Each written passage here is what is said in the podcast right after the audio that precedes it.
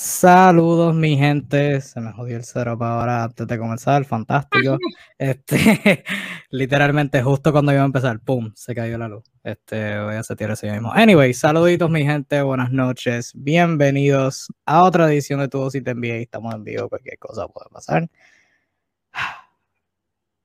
Pasas que cosas, como decimos acá. Yo soy Kevin Reyes, mejor conocido como Flash 305 Estamos de vuelta, como dije, otra edición de Tu Si Te Envié. Hoy miércoles 28 de julio de 2021. Unido a mí está el pana José Alzuru, alias de Kingpin. Alzuru, ¿cómo te encuentras, brother? Muy feliz, muy feliz, Kevin. Este, gracias por la bienvenida. Y una vez más, este, esta parte del año que es súper divertida, genial, que es la nueva generación, señores, el draft de la NBA 2021 las nuevas estrellas, los nuevos fracasos, los nuevos jugadores de rol, todo nace desde aquí. Esta, esta cosecha 2021 aparentemente será de las mejores de los últimos años y desde acá en, en tu dosis de NBA estamos muy, muy contentos de poder hablarles de esto.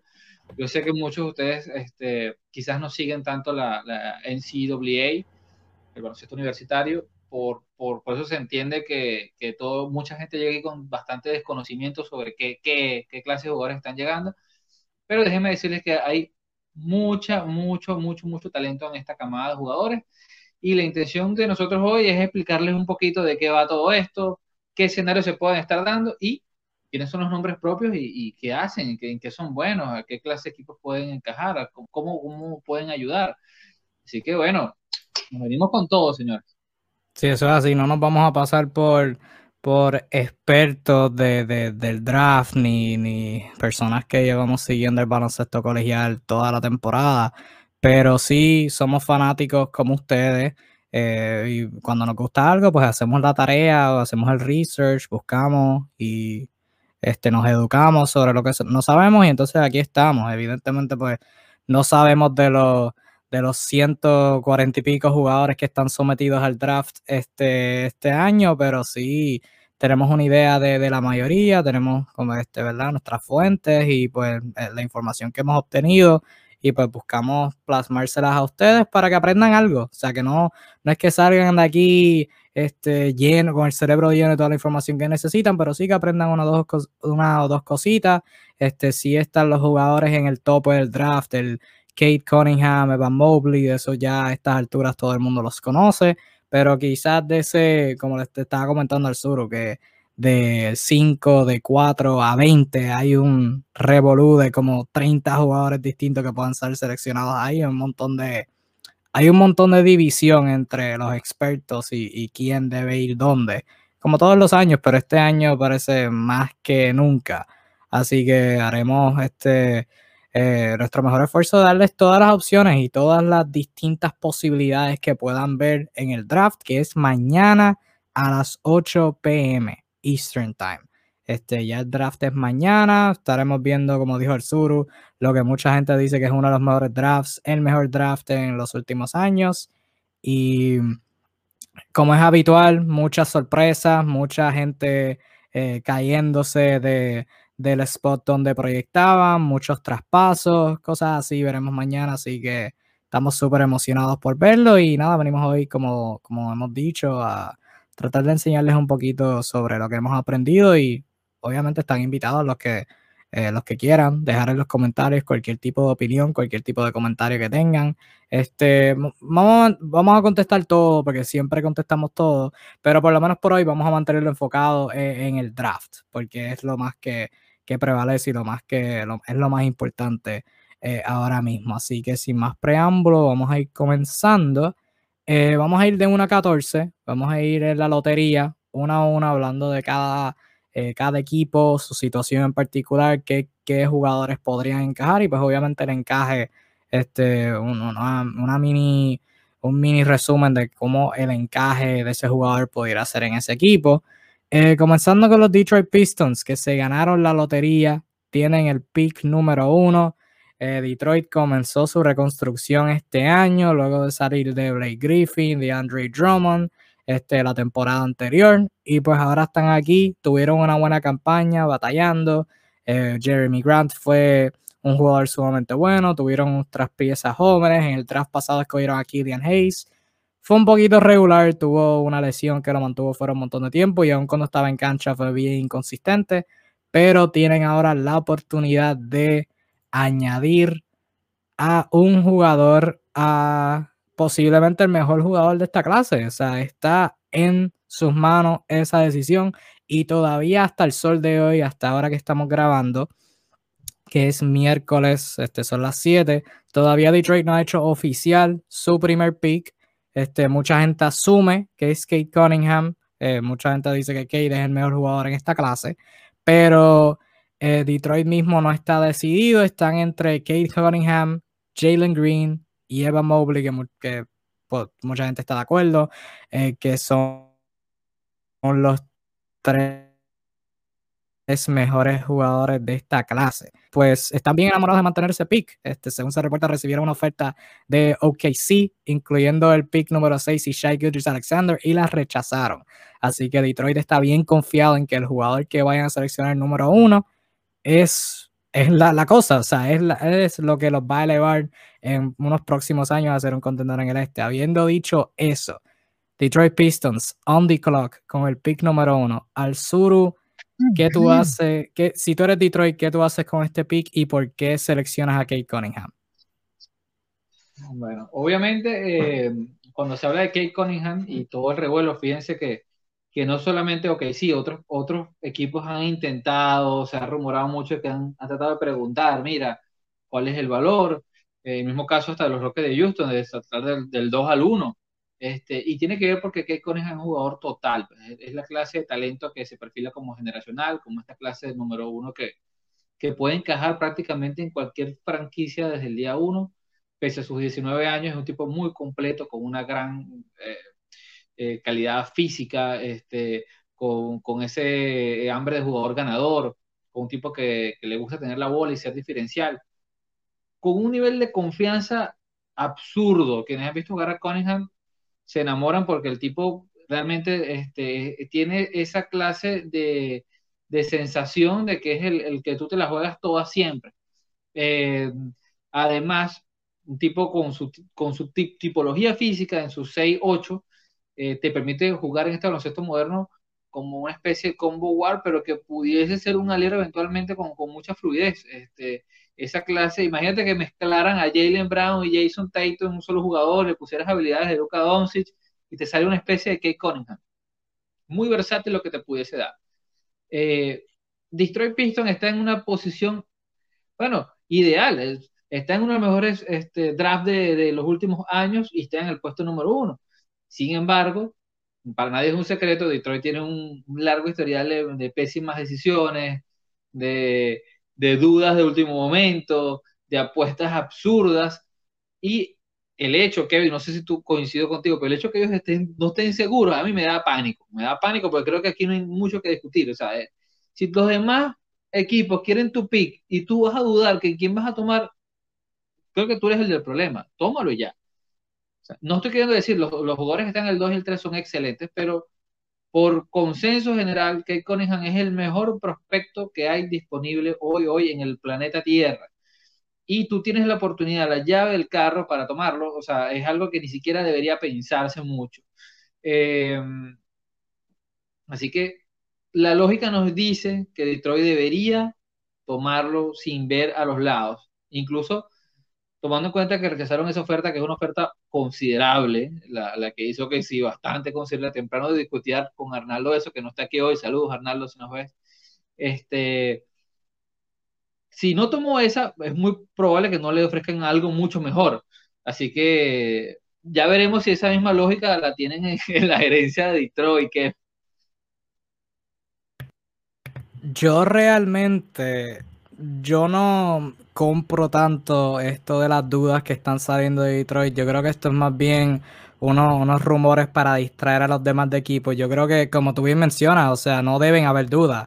Kate Cunningham es el mejor, prospecto que hay. Este, Mobley y Green son buenos, pero Kate es el que tiene menos debilidades. O sea, es un jugador sumamente completo en todos los aspectos. Puede tirar, puede driviar, puede penetrar, puede pasar, puede defender, puede jugar sin el balón. O sea, son bien poquitas las cosas las que tiene que mejorar. Y obviamente eso viene ya con madurez y que, que es progresión natural.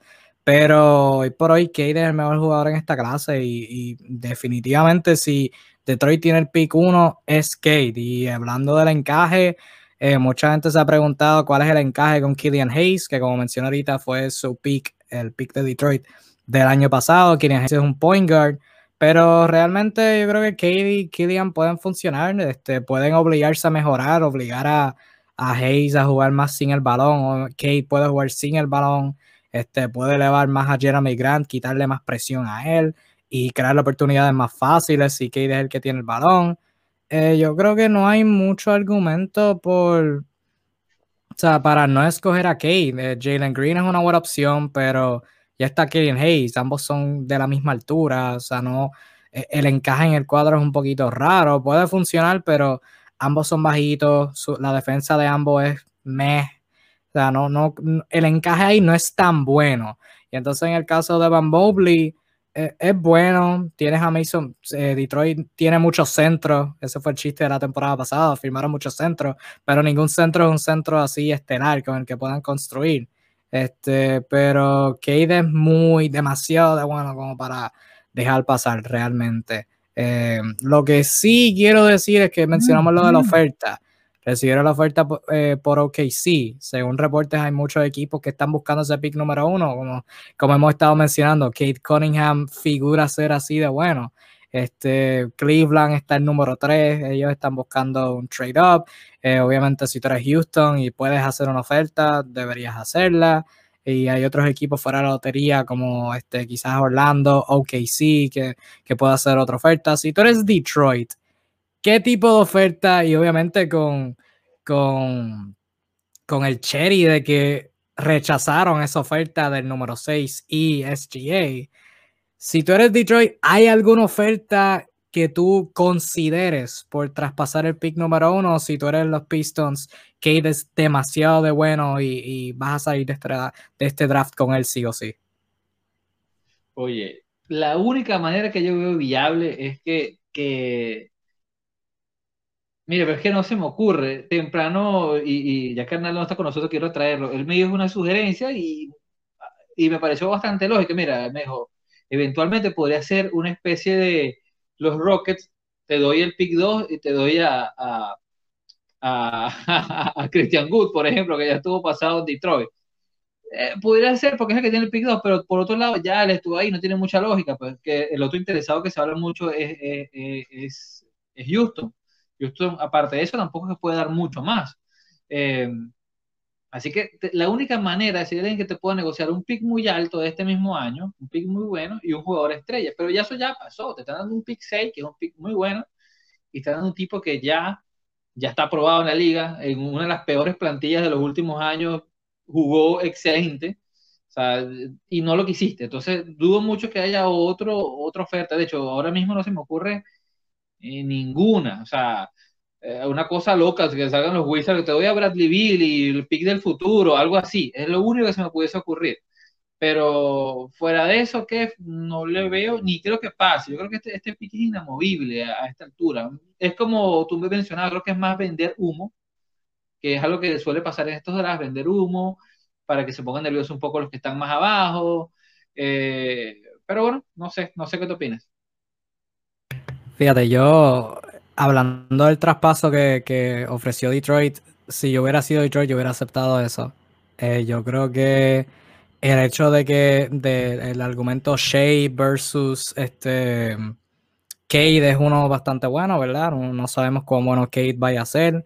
Este, lo más que vi de parte de, o sea, a favor de Detroit rechazarlo es que Shea es elegible para una extensión la temporada que viene y quizás está en reconstrucción y tener a Jeremy Grant y Shea ya en contratos grandes a esta etapa de la reconstrucción quizás no es lo más inteligente. Eso fue lo que vi a favor. Habiendo dicho eso, o sea, si yo soy Detroit, yo aguanto el teléfono un poquito y veo a ver si OKC me tira algo, porque ya hablaremos de los Thunder más adelante, pero los Thunder tienen seis picks en este draft, sin contar los otros 40 que tienen hasta el 2027. O sea que si, ok, si te tira un paquete de SGA más como tres picks más o algo así, o dos, este, el 6 este año y creo que tienen el 16 o el 17 por ahí, o futuros picks.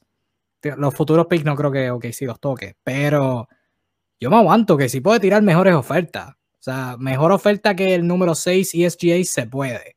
Que estén dispuestos a hacerlo son otros 20. Pero si, si yo soy Detroit, del único equipo que yo voy a considerar algo es de OKC. Porque son los más que tienen picks y. O sea, si uno tiene que evaluar escoger a Cade versus escoger SGA y otros tres jugadores y dos jugadores más, pues, o sea, es una propuesta que, que se debe pensar. O sea, llenas la plantilla un poquito más. Pero este, si yo me quedo con, con el, el, pick, es Cade o nada. Sea, es Cade o nada. Y este, si, si voy a aceptar una oferta, es de OKC nada más. Yo creo que otras, otros, los otros equipos que tienen los picks altos no creo que puedan compensarme con un talento joven como, como SGA. Este, quizás Cleveland con Colin Sexton, este, Toronto tiene a Fred Van Vliet, pero de nuevo son armadores pequeños que no, que no encajan muy bien con Kevin Hayes, así que aparte de eso, y tú mencionaste a Christian Wood, esto, ¿verdad? Eso no va a pasar, o sea, Christian Wood se fue de Detroit, ¿para qué lo vas a traer de vuelta? No, hace mucho sentido. Disculpa que interrumpa, nos escribe eh, Hernández, nos dice eh, el pick número 2 más John Wall. Es un poco lo mismo, John Wall cobra una barbaridad de dinero, tiene 30 y largos ya, los 30 al lado contrario de los 30, el lado malo de los 30 está con unos, unas condiciones físicas bastante, entre comillas, no es para nada un buen negocio para nadie en este, en este momento en la liga. Sí, eso sí, la, la, interrogante de John Wall es una bien intrigante. Si Houston va a dar a John Wall, va a tener que, va a tener que hacer un pick bastante alto, como, como vamos a mencionar de este traspaso que se dio, pero el traspaso que se dio entre Memphis y New Orleans. Eh, New Orleans salirse de Adams y Bledsoe teniendo que dar un pick top 10. O sea, esos son los, los precios que se tienen que, que dar para tú salirte de un contrato así pero yo creo que este momento no es este, el adecuado para traspasar a John Wall. De hecho, ya que mencionamos a Houston, el pick número dos son los Houston Rockets, asumiendo que Kate Cunningham se va. Eh, Houston tiene un interrogante interesante con, entre Jalen Green y Evan Mobley, porque son dos jugadores que uno por uno encajan en el equipo, por lo menos en mi pensar. Este, Houston podría usar un armador este, estelar, ahí está Jalen Green Podrían usar un hombre grande al lado de Christian Wood. Ahí está Evan Mobley. Eh, tú eres Houston, estás on the clock. No van a traspasar el pick, a menos que puedan conseguir el uno, pero no se van a morir atrás. son, el peor, fueron el, equipo con el peor récord en toda la NBA este año. Se van a quedar con el pick. Jalen Green o Evan Mobley para Houston. Si tú eres los Rockets, ¿cuál de los dos te vas? Mira, si yo fuera los Rockets, si yo fuese el GM de los de, de los Rockets, tomo Mobley, ni lo pienso, si yo fuera. Pero como yo no soy, yo creo con toda seguridad que van a tomar a, Jalen. Este, eh, creo que lo van a hacer. Este, ellos tienen un, un bochinche entre el puesto 1 y 2, como decimos en Venezuela, un, un, desastre allí, un pequeño desastre. Saben que tienen a John Wall y eventualmente van a querer salir de él. Este, además que aún si se lo queda, no, no creen, no es poco probable que no juegue los 82 juegos, con toda seguridad tienen ahí eh, esa incógnita que eh, con Porter Jr., que dejó, eh, Kevin Porter, que dejó muy buenas sensaciones, sobre todo los momentos que lo pagaron como base. Así que puede ser una manera de correrlo, de hacerle un hueco en el equipo. Pero también pudiesen salir de él, porque es una ave perdida en, esta liga. Entonces, tener un jugador exterior de las características de Jalen, que vamos a hablar de él, es un tipo con capacidad de anotación, explosivo, velocidad, esos tipos que de highlights y todo lo demás, pero no todo es positivo. Eh, Jalen es de los jugadores que viene de jugar en la G League, en, el, equipo Ignite, no viene del baloncesto colegial, ¿no? Eh, entonces, eh, en la G League no se juega todo igual, hay ciertas dudas y yo me sumo a esas dudas porque quizás todavía no es el mejor aparataje este, para medir un poco qué tan bien sea. O sea, es un equipo mixto que tenía muchos jugadores jóvenes, pero tenía ya Rec Jack de base. Entonces, ese tipo de disimilitudes habrá que ver cómo, cómo se complementan en Houston. Mobley, por otro lado, es un, en, otra, en otro draft sería número uno, en otra situación. sin pensarlo. O sea, sin pensarlo sería eh, pick número uno. Sin embargo, Mobley se parece mucho, tiene cosas parecidas en ofensiva, precisamente a Christian Wood.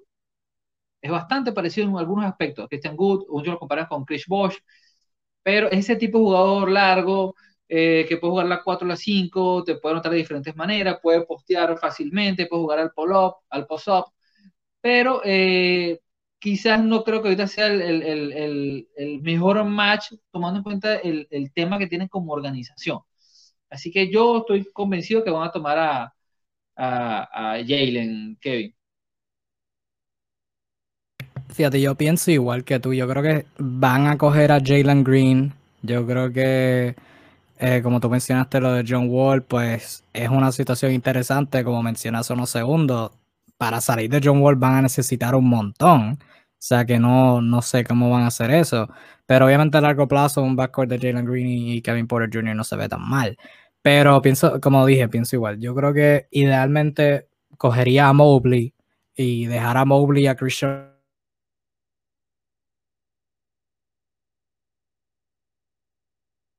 Wood crecer, crecer juntos. O sea, como Wood con el tiro de afuera, eh, Evan Mobley con su tiro de afuera un poquito inconsistente, pero su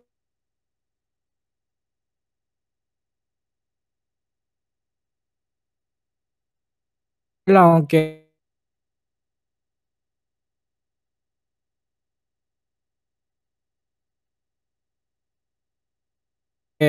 debe buscar las piezas nuevas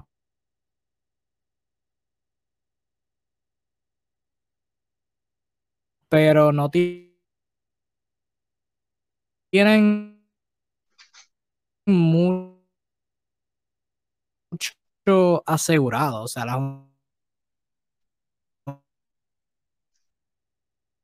yo miro esta plantilla los jugadores en la que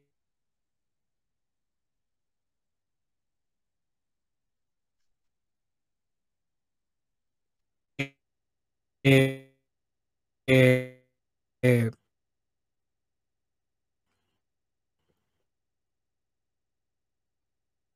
yo voy a confiar en ser parte de largo, de largo plazo. John este, Arturo, ¿tú me escuchas bien? Eh, tienes un poquito de latencia, no, no, no te estoy escuchando bien. Ah, fatal. Fatal, fatal, fatal. Este... Ahora sí, ahora sí estás escuchando chévere, ahora sí. Ah, ok. Se arregló todo. Este, no, pero yo estaba diciendo que yo pienso igual que tú. Eh, Here we go. bueno, si nos escuchan, disculpen la, la, las dificultades eh, técnicas. Jalen Green sería una opción. O sea, ambas son buenas opciones. El equipo temporada viene ¿me escuchas bien? Otra vez te, te No sé si, si es por allá en Puerto Rico que la, internet va y viene. Espérate, que estoy cerrando un montón de cosas. ver, tú me dices. Espérate, que no vamos a seguir esto hasta que yo me escuche bien.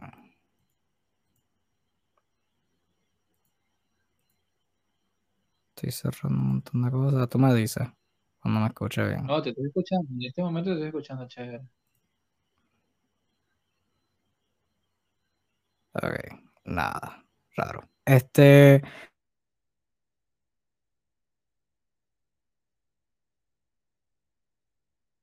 La plantilla de Houston no tiene mucho seguro. Ok, ya, ya me escucha. Sí. Ahora sí, ahora sí. Ok. Este. Antes de seguir, Steven por ahí pasa con los comentarios y te pregunta hoy al sur de quién es esa jersey. ¿Qué pasa que no tienes la del Baby Goat? La de Kobe Bryant. Kobe Bryant. Pero él se puso la del Baby Goat hace, hace una semana. Ah, ¿Cuándo fue? ¿Hace dos semanas o algo así? Sí, sí, hace dos semanas. Exacto.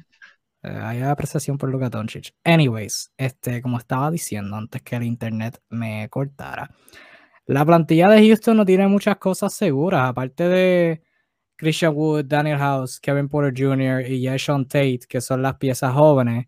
DJ Augustin es el armador veterano que vino la temporada pasada de Milwaukee. Y aparte de eso. No, y están bajitos de altura, están un equipo bastante bajito. Nada consistente. Eh, JT Torres mencionó a Bradley Beal. Mm.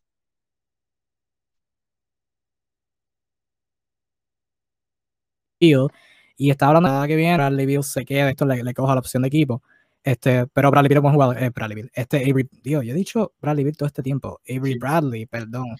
Avery Bradley. Avery Bradley. Torres mencionó a Bradley Beal. Vamos a hablar de Bradley Beal ahorita. Me, me confundí. Que hay un Avery Bradley y un Bradley Beal. Fantástico. Avery Bradley es el que tiene la opción de equipo, no Bradley Beal. Eh, es buen jugador, va a ir a un contendor, pero ya fuera de eso, Houston no tiene muchas cosas eh, seguras. Este, hablamos de John Wall, Eric Gordon se va a ir traspasado en algún momento. Kelly Olynyk es agente libre. DJ Wilson es bueno, creo que se lo van a retener. David Waba creo que se va. Sterling Brown creo que se va. Ay, Kenyon Martin Jr. Ese no lo mencioné. Aparte de eso, o sea, digo, digo todo eso para decir que ambos picks serían buenos, pero de nuevo, estamos de acuerdo. El mejor pick sería Evan Mobley, porque realmente para mí es el mejor de los dos prospectos por el, por el hecho de la versatilidad y el hecho que la versatilidad hoy en día en la NBA es tan importante. Eh, lo vimos en estos playoffs y siempre se ve el hecho de que lo más que tú puedas hacer en la cancha, mejor. Evan Mobley tiene un tiro bueno de afuera que va, va a seguir mejorando. Es versátil a ambos lados, es alto, eh, se puede mover, es ágil, es buen defensor en el aro. O sea, para mí es el mejor de los dos y no fallarían con ninguno de los dos, porque ambos son buenos, ambos encajan en el equipo, pero Evan Mobley yo creo que sería la mejor opción. Aunque estoy contigo, si escogen a Jalen Green, eh, no me sorprendería y realmente es, lo que, es lo que espero, aunque ninguna sería mal. Después que sea uno de esos dos, evidentemente, después que sea uno de esos dos, ninguna opción es mala. Sí, eh, eh, para que nos ven, bueno, Evan Mobley es un tipo que se habla un poco de él. Eh, hay gente que en ofensiva lo compara mucho con Chris Bosh, también por e, ese tipo de estatura, cuello largo, todo el aspecto también. Yo creo que influye mucho también el, el parecido físico en el somatotipo, en el biotipo pero este, yo diría que está más, más hacia un tipo Christian Gush, esos 4 o 5 semiabiertos, versátiles, en ofensiva, pero en defensiva es otra historia. En defensiva el tipo tiene un rango brutal, o sea, es muy parecido al impacto que puede tener un Anthony Davis defensivo, precisamente por la velocidad que puede ejercer corriendo, la capacidad de taponar, de taponar desde atrás, este, de estar atento siempre a la jugada y de poder eventualmente switcharse con hombres más pequeños sin hacer el ridículo. Entonces allí es donde se pone bien bonita la cosa porque estamos hablando de un tipo que te puede ayudar a ganar prácticamente desde el ya, porque no te va a dejar mal en ninguno de los dos, en ninguna de las dos áreas del campo. Así que eh, tomando en cuenta que Houston es un equipo bajito, o sea, si se fijan los nombres que tiene, muchos hombres pequeños, sería ideal. Pero ya dijimos que no queremos que los toquen, que lo tomen, así que vamos al tercer pick Kevin. O sea, sí, antes de Steven comentó Kevin Jr. es bueno, pero su indisciplina es un dolor de cabeza. Yo creo que eso va a mejorar de nuevo. Yo, eso es cuestión de madurez. Eh, Kevin Porter Jr. apenas tiene 21 años y este fue su primer, su primer tiempo en cancha extendido siendo opción número uno. O sea, jugó en Cleveland y estaba al lado de, Sexton, estaba al lado de Garland, este, y no, o sea, no, no era opción número uno y fue, fue un poquito lento para él la progresión. Este, yo creo que eso, eso va a mejorar con, ya con, el tiempo. Ahora vamos al pick número 3. El pick número 3 le pertenece a los Cleveland Cavaliers y aquí es donde empieza lo bueno porque eh, de aquí para adelante yo no sé qué pueda pasar porque Cleveland tiene el pick número 3 y evidentemente como hemos hablado este draft es uno de tres jugadores seguros. Ya se fueron dos. Se fue Kate, se fue Van Mobley. Jalen Green sería la, es la tercera opción y es un buen jugador en términos de talento. Pero en términos del fit en este equipo, estamos hablando de unos Cavs que ya por dos años corridos han escogido, bueno, dos de tres años corridos han escogido a armadores pequeños. Con Darius Garland hace tres años, Colin Sexton hace dos años.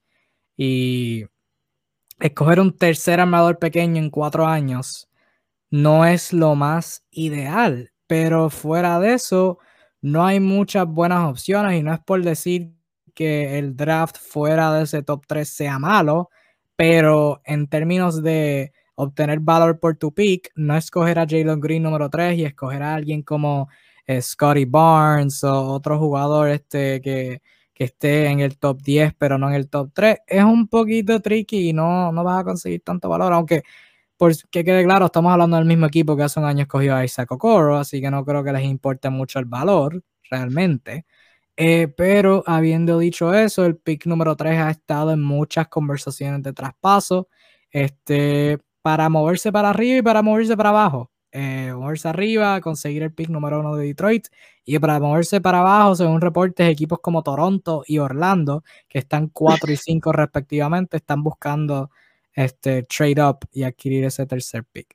Si tú eres Cleveland, ¿qué tú haces con este pick? Eh, ¿Te lo quedas? ¿Quién escoges? ¿Te mueves para abajo? Eh, ¿qué haces con este pick si te los Caps? Si yo fuera los Caps, se lo regalo a otro equipo que lo va a usar mejor y, hago un favor a la humanidad. Pero como no soy los Caps, como no soy Kobe Allman, eh, lo que me queda de acá es decir que eventualmente por valor este, deberían tomar al que esté disponible en el tercero, bien sea Jalen Green, que ya dijimos que se iría eventualmente para los Rockets, por ende me queda es el señor Ivan Mobley y decido si me lo quedo o lo cambio, que no, novias no le van a faltar. Este, y busco lo que sea que esté buscando, que al fin y al cabo nadie, los rumores te lo dicen, nadie sabe que está buscando los Caps con esa actitud. Los Caps del año pasado jugaron toda la temporada con cuatro o cinco interiores repartiéndose las posiciones. Gracias a Dios seleccionaba uno y el otro podía jugar un ratico, un desastre.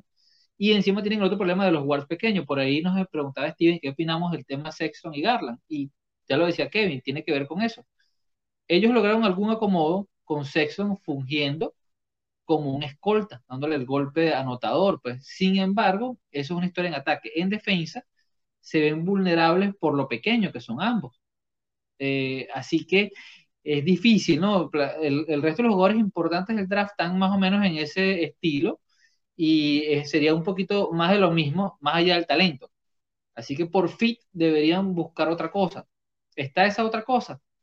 no me extrañaría que, que los Caps hagan otra de sus locuras y no eh, se traigan al turco o al Peren Sengun de la nada así, porque ellos quieren ser únicos y fantabulosos y es un alero. Eh, eh, no me extrañaría, o sea, no es algo que yo me sentaría y, ay, pasó, qué raro, o sea, podría pasar. Sin embargo, todo nos indica que deberían tomar la mejor pieza en el tercer puesto, que en este caso debería ser Ivan Mowgli. Ahora, mi pregunta sería que es, en caso de que lo tomen, y se lo queden. Eso nos lleva a un solo punto. O sea, a juro, porque sí, hay que salir de Kevin Love, a así sea por lo que sea. O sea, no hay otra cosa. Por lo que sea, como sea, cortándolo, stretch provision, lo que se les ocurra, pero no hay de otra. No, y si se queda, viene de sexto hombre, viene de la banca, porque, y eso es lo que voy, realmente si yo soy Cleveland y me voy a quedar con este pick, hay tres opciones realmente hay cuatro opciones. Mi preferida, asumiendo que Mobley no va a estar, este, ¿verdad? Si nos dejamos llevar por lo que dijimos, que pensamos que van a tomar a Jalen Green, pues yo le oro a los santos dioses del baloncesto y a los del Olimpo y a cualquier otro que usted crea que Eva Mobley esté disponible, porque de los tres, obviamente Kate Cunningham no va a estar disponible. Pero entre Green y Mobley, Mobley es el mejor que encaja por la versatilidad en defensa y por todo lo que hablamos de Jalen Green y el hecho que ya tienen a Garland y a Sexton. Eh, yo creo que Mobley esté disponible. Si Mobley no está disponible, hay una de tres cosas. O coge a Jalen Green o, y buscas cambiar a Sexton, porque ya se está rumorando que quieren cambiar a Sexton anyways, así que coge al jugador con mejor valor, que coge buen valor por tu pick, asegúrate de que De, de, quizás si tú piensas que Jalen Green en un futuro, ¿verdad? Tú si tú eres Cleveland y tú piensas que Jalen Green puede terminar siendo mejor que Colin Sexton, pues no pierdes. O sea, coge al mejor jugador y cambias al peor y adquieres buen valor por él. No, no terminas perdiendo si piensas que Jalen Green va a ser mejor que Colin Sexton. O sea que o coge a Mobley, horas que él esté, o coge a Jalen Green si Mobley no está y buscas cambiar a Sexton o lo retienes y tratas de hacer eso funcionar con uno viniendo de la banca. No sé cómo va a funcionar, pero simplemente no puedes dejar a Jalen Green pasar. Este, si no quieres coger a Jalen Green, pues yo buscaría a otro jugador y realmente de otro jugador eh, hay dos opciones. O coge al otro Jalen, a Jalen Suggs, que también es armador, pero es un poquito más alto, es más versátil, es más veterano. Y, o sea, no es, no, no le llega el talento de Jalen Green, pero es un poquito más all around. Este puede hacer un poquito más de todo, es un poquito más steady. Este, quizás no tiene el potencial de Green, pero su floor, o sea, lo peor que puede, que, puede ser es más alto. O sea, que si vas a coger un armador, puedes coger a Jalen Sox.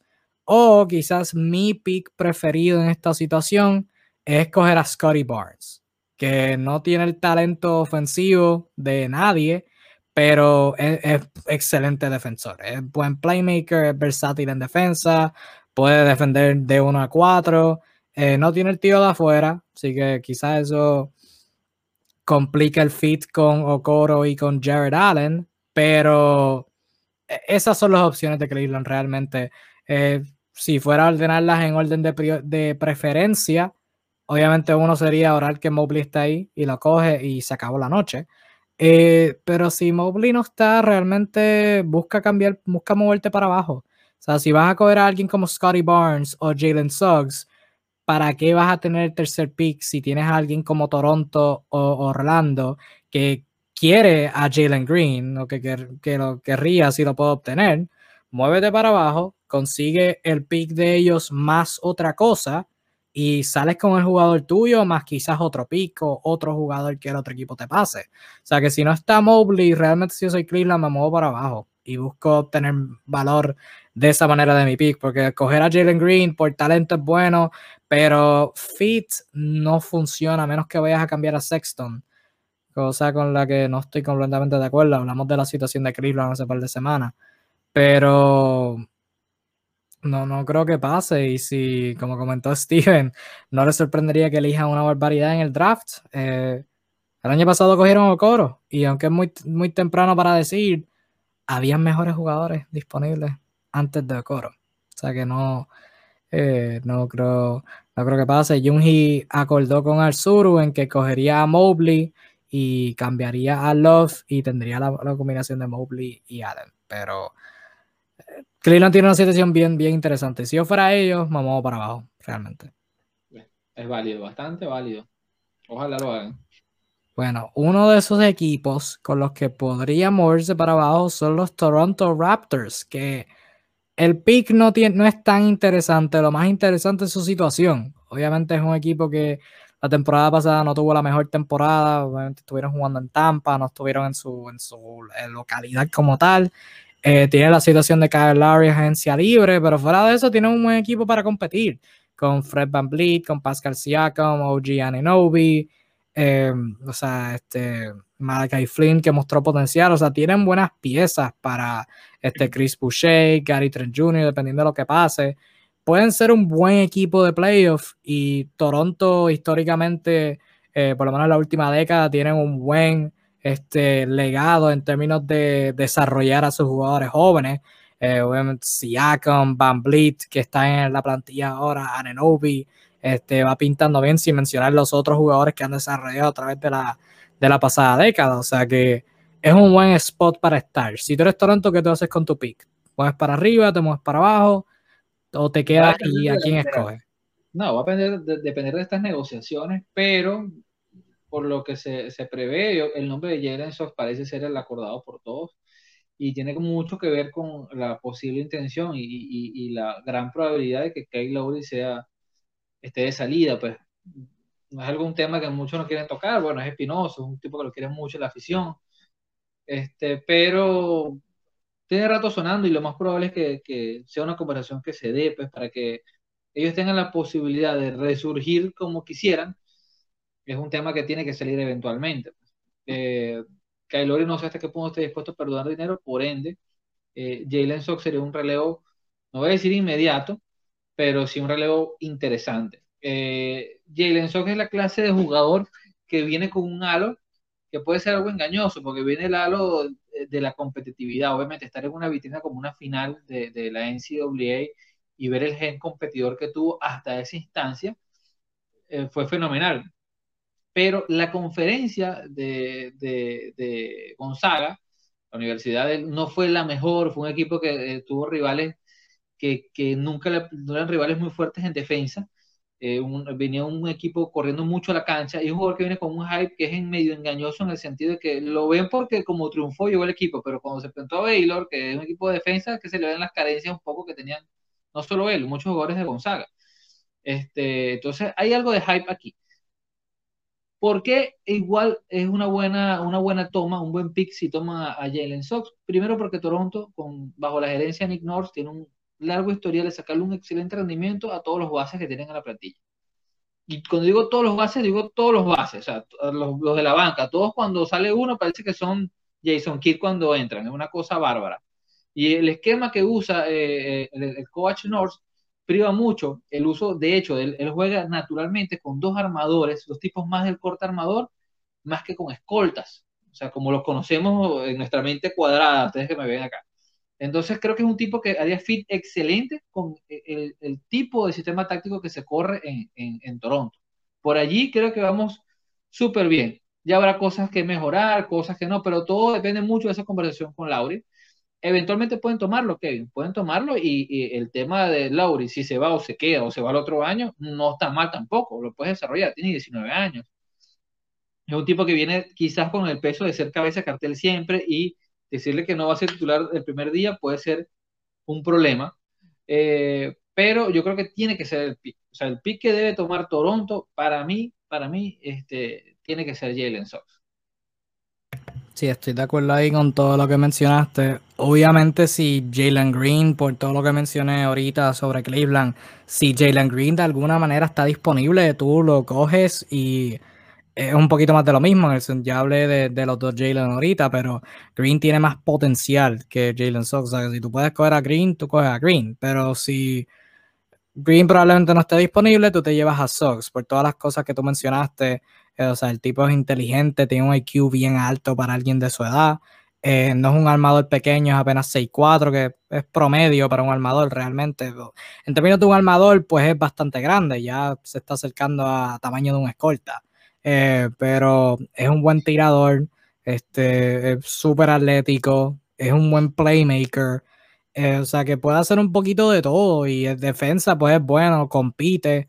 Ya, pues en términos de, sus capacidades para crear su propio tiro, pues ya es un poquito de dudoso, como tú mencionaste ya el juego del, campeonato en March Madness, pues se vio un poquito complicado, pero ahí, eh, ahí entra lo peculiar de la situación de Toronto. Él no tiene que ser ese creador principal, o sea, va a tener a Van Vliet, este, va a tener a Nonobi, va a tener a Siakam, podría tener a Lowry, o sea que no, no, va, no, no, va a tener esa presión de tener que crear todo por su propia cuenta, como quizás la podría tener en otro equipo, en otros equipos de esta lotería que, que lo van a poner en esas posiciones. No que sea malo, pero en Toronto pues le pueden hacer el ajuste un poquito mejor y verlo independientemente sea en el cuadro al lado de Van Vliet o de sexto hombre detrás de Van Vliet y Lowry yo creo que en términos de, su desarrollo es el mejor escenario para, para un jugador como él realmente, que, que como mínimo va a ser un jugador muy bueno de rotación, pero tiene un buen potencial de ser mucho más que eso. Y en Toronto, con como tiene la plantilla ahora, con Nick Nurse, con el staff entero y el historial que tienen desarrollando talento joven. O sea que eh, es una situación muy buena. Así que yo, yo estaría de acuerdo con, contigo. Eh, hacer trade up no le veo el propósito. Yo creo que Toronto para, para ellos no sería eh, ideal buscar a Evan Mobley. Eh, ya tienes a Boucher, ya tienes a Siakam, tienes a muchos centros buenos jóvenes, que claro, Mobley podría ser mejor que ellos, pero ya, ya está set en eso, no le veo necesidad de tomarte el riesgo de buscar mejorar de esa manera y el ser el trade down, ¿para qué? Si tienes a alguien como Jalen Sox que que como mencionamos los dos, concordamos, pueden encajar muy bien a corto y a largo plazo. O sea que estoy de acuerdo ahí contigo. Toronto número 4, Jalen Suggs. Otro equipo para redondear el top 5 vendrían siendo los Orlando Magic. Eh, Orlando no hay mucha situación aquí. Es un equipo joven, están buscando, están reconstruyendo, están rebuilding. No van a jugar para ganar la temporada que viene. Eh, o sea, ¿A qué jugador joven añade Orlando con, con, su pick? ¿A quién añaden a su núcleo? Orlando es esa clase de equipos que aún cuando logran entrar en el playoff está reconstruyendo. Es una cosa rara, es, una reconstrucción lenta, rápida, lenta, rápida, pero perenne, perenne. Eh, llevan, llevan reconstruyendo desde que se fue Shaq. fueron unas finales, fueron unas finales con Howard y estaban reconstruyendo. Es increíble esto. Sí, básicamente. no, bueno, sí, este eh, la opinión de los expertos general es que eh, eh, Scotty Barnes es la figura a, draftear. Sin embargo, hay rumores que nos hablan mucho de que es del agrado otro prospecto que es el prospecto Kuminga. yo soy del criterio que Scotty Barnes, que es un alero un poquito all around, es un tipo que puede ser un, forward de la 3 a la 4 de manera eficiente y que es muy del tipo que, que, puede pegar bien en Orlando, que ahorita, bueno, cualquier cosa pega bien en Orlando dada, dada la situación precaria en la que están. Pero Kuminga es la clase de jugadores que aman en, Florida, porque eh, es ese tipo de jugadores a los a lo, a Mobamba o hasta el mismo, en el, en el mejor de los casos, a los Jonathan Isaac, eh, esos tipos eh, brazos largos, buen wingspan, un poquito atlético, un par de highlights interesantes, pero que no te queda muy claro y el riesgo de que sea un boss es altísimo. Es esa clase, o sea, los tone makers de la vida que tú o te salen joyas o te salen fracasos. Entonces, eh, el equipo de Orlando Magic, su gerencia, tiene un, también un historial dudoso en cuanto a cierta toma de decisiones con algunos picks altos que han tenido en los últimos años. Así que no me extrañaría que ellos salieran con una cumingada. No me extrañaría porque sé que es del agrado, es lo que ha estado ahí, pero de seguir la normativa, y Orlando de momento no se ha visto involucrado en ningún rumor fuerte de lo que es cambio, Creo que Scotty Barnes sería el jugador más, más versátil, quizás por lo, lo, multiposicional. Tú lo mencionabas antes, Kevin, es un tipo que encaja mucho, quizás el, tipo que no moja pero empapa. Eh, no es un anotador, no es esto, no, pero puede ser muchas pequeñas cosas. Y un equipo como Magic, que tiene tantos, tantos goteras en el techo, esto sería una especie de parche con el con que el, el coach puede trabajar.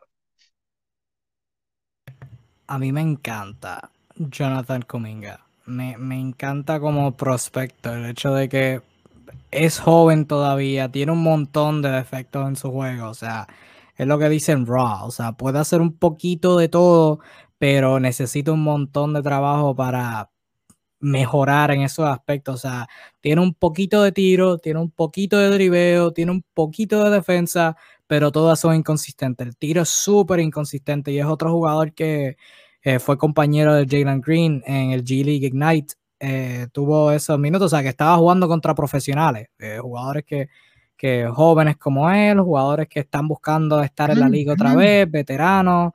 o sea, que tuvo una, o sea, no fue competencia buena y contra esa competencia buena, pues se vieron un montón de sus defectos. Promedió 16 puntos, pero lo del tiro, 24% en triples. o sea, que tiene un poquito de tiro, pero necesita un montón de trabajo. Tiene un, es buen atleta, o sea, este, mide 6'8, tiene un buen wingspan, es atlético, pero no está al 100% enfocado en, ese lado. O sea, que ahí pues, pues duerme un poquito. Y en términos de penetración, en términos de manejo del balón, el playmaking, lo mismo. Hay ocasiones donde lo hace súper bien, pero hay un montón donde los pases no son muy buenos, donde el tribeo no es, no es el mejor. O sea que necesita un montón de trabajo habiendo dicho eso, yo creo que el potencial que tiene y el hecho que es un proyecto es un momento perfecto para Orlando escogerlo. Si no es Orlando, es OKC, OKC el pick número 6. Pero uno de estos dos equipos debe salir con Jonathan Cominga. O sea, el potencial que tiene, tú me mencionaste, o sea, tipo puede ser un boss. Si no se desarrolla, va a ser un bust. Porque no, si como él está al día de hoy, en el mejor de los casos es un octavo, noveno hombre en una rotación. Pero si tú eres Orlando, tú no tienes prisa para contender, tú no tienes prisa para ser un buen equipo. Este es el mejor, el mejor momento para desarrollar este núcleo joven. Y aunque sí, Orlando no tiene el mejor historial desarrollando talento joven, este, rindiéndose rápido en ellos. Este, ¿verdad? Simplemente que una vez salen de Orlando florecen eh, ciertamente yo creo que con esta cepa de talento joven que tiene la historia puede ser diferente. Eh, tienen a Markel Fultz, que por ahí lo mencionó este Steven, que venía en ascenso y se lesionó. Ahora va a venir, ojalá al 100% y pueda continuar esa buena campaña que estaba teniendo. Vuelve Jonathan Isaac. Tienen a Wendell Carter Jr., que jugó muy bien luego del traspaso, que lo llevó de Chicago a Orlando.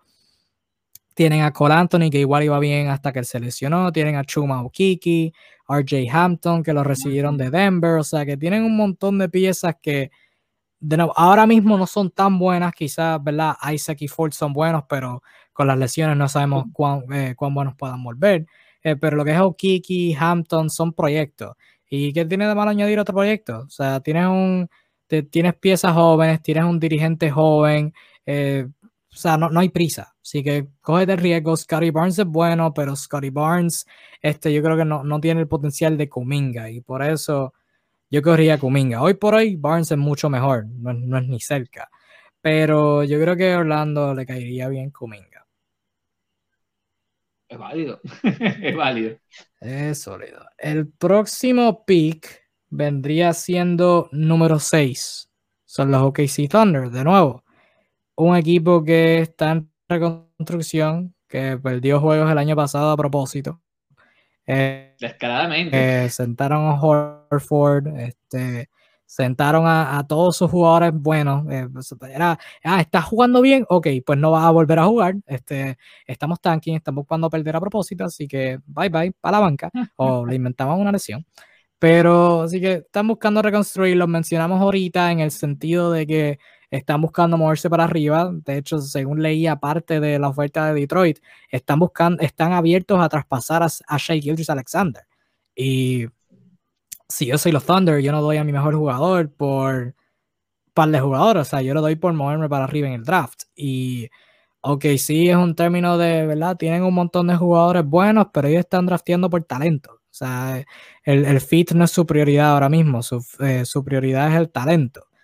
Eh, y tienen seis picks en este draft, lo mencioné ahorita por encima. Tienen seis picks. Tienen número 6, tienen 16, tienen 18 y tienen tres picks en la segunda ronda con 34, 36 y 55. O sea que si yo soy OKC, y lo voy a decir desde ahora, yo busco moverme para arriba. Yo busco hacer un paquete donde yo combine como tres de esos picks en uno y los doy para adelante. O sea, tú no necesitas seis novatos en tu, en tu plantilla la temporada que viene. O sea, si tú puedes tener dos novatos que sean súper buenos, tú vives con eso. O sea que están dispuestos a dar su mejor jugador, tienen seis y tienen cinco picks más. Eh, voy a, vamos a aprovechar esto para hablar de su situación en general en este draft. Si tú eres ok, sí, ¿qué tú haces con este pick con número 6?